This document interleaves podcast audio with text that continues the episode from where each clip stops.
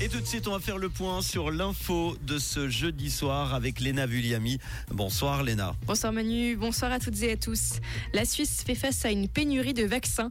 Il s'agit des vaccins contre la rougeole, les oreillons ou encore la rubéole. Selon l'Office fédéral pour l'approvisionnement économique du pays, plusieurs autres pénuries de médicaments n'ont pas encore pu être surmontées.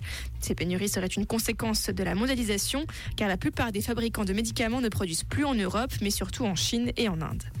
Le père abbé par intérim de l'abbaye de Saint-Maurice s'en va. Soupçonné d'abus, Roland Jacquenoux s'est éloigné provisoirement de ses fonctions. C'est ce qu'a annoncé l'abbaye aujourd'hui devant la presse. Un délégué apostolique nommé par Rome dirigera la communauté. Détonation à Genève.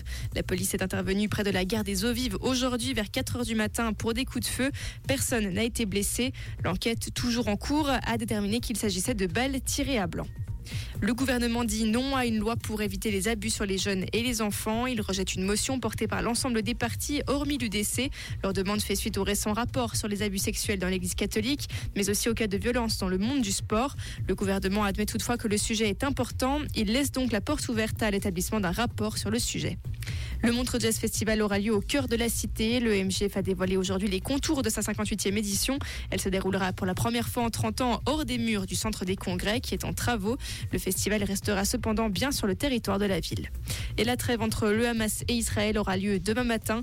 Les premiers otages seront libérés dans l'après-midi. Selon le porte-parole du ministère qatari des Affaires étrangères, il s'agit de 13 femmes et enfants détenus par le Hamas. En échange, un nombre encore inconnu de prisonniers détenus par Israël seront relâchés. Merci Léna, on te retrouve pour le dernier flash tout à l'heure sur Rouge à 19h. Comprendre ce qui se passe en Suisse romande et dans le monde, c'est aussi sur Rouge. Pour la météo, demain vendredi, le temps sera généralement couvert avec des précipitations intermittentes à partir de la mi-journée.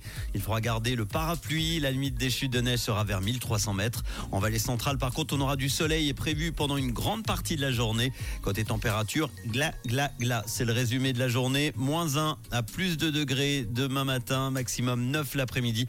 Il faudra bien se couvrir avec euh, la grippe, tout ça qui couille, qui, euh, qui traîne en ce moment. Hein. En montagne, la température à 2000 mètres s'abaissera de 5 degrés à moins 9 degrés au cours de janvier.